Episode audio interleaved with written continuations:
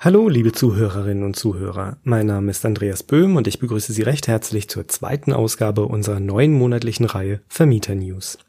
Wenn Sie eine Immobilie vermieten und sich über aktuelle Änderungen im Mietrecht informieren möchten, dann wollen wir Ihnen mit dieser Reihe dabei helfen.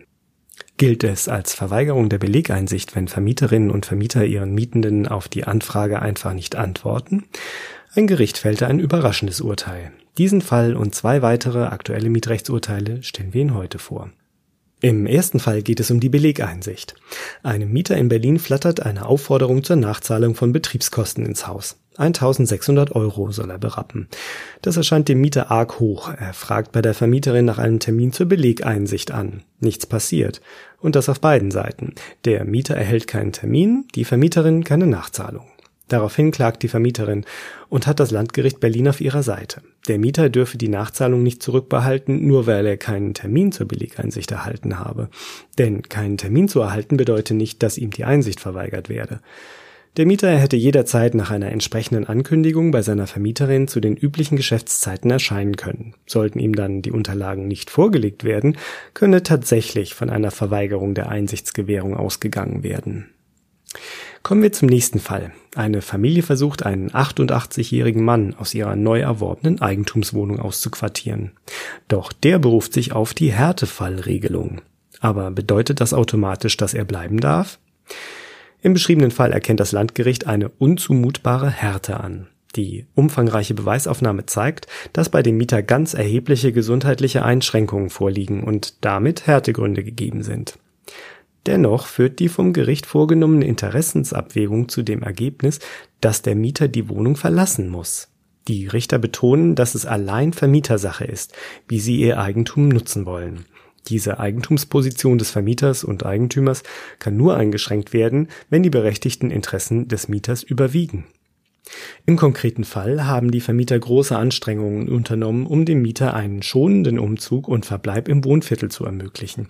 Sie haben ihm eine Alternativwohnung in der näheren Umgebung angeboten und dabei versichert, die Wohnung bis zur Rechtskraft der Entscheidung und einer etwaigen Räumungsvollstreckung freizuhalten. Darüber hinaus haben sie ihm in Aussicht gestellt, die Einbauten aus seiner Wohnung in der neuen Wohnung auf ihre Kosten originalgetreu wiederherzustellen und die gesamte Umzugsorganisation für ihn zu übernehmen. Nach Aussage des Sachverständigen kann der Mieter einen Umzug verkraften, wenn für ihn die emotionalen Belastungen gering gehalten werden. Genau diese Bedingung erfüllen die Vermieter. Daher kommt das Landgericht zu dem Schluss, dass in dieser Konstellation die Gesundheitsbelange des Mieters das Erlangungsinteresse der Vermieter nicht überwiegen.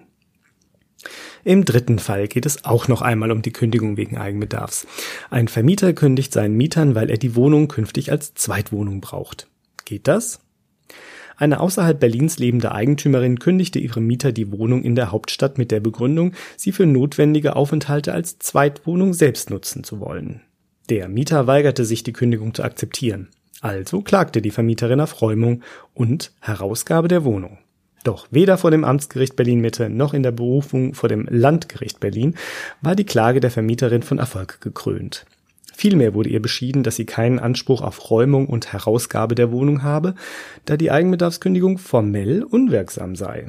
Ihre Angaben zur Eigennutzung reichen nicht aus, um den Mieter ein berechtigtes Interesse nach 573 Absatz 3 BGB zu begründen. Nicht jede Nutzung als Zweitwohnung, so das Gericht, beruhe auf vernünftigen und nachvollziehbaren Gründen. Aus diesem Grund sei es notwendig, dass die Vermieterin einen konkreten Sachverhalt angebe, also Grund, Dauer und Intensität der beabsichtigten Wohnungsnutzung darlege. Und damit sind wir am Ende der ImmoScout24 Vermieter News im Juli. Die ausführlichen Fälle finden Sie auch in unseren Show Notes. Haben Sie Fragen an uns, Lob, Anregung oder Kritik? Dann freuen wir uns über eine E-Mail an podcast.scout24.com. Wenn Ihnen unser Beitrag gefällt, abonnieren Sie unseren Kanal. Vielen Dank für Ihr Interesse und bis zum nächsten Mal.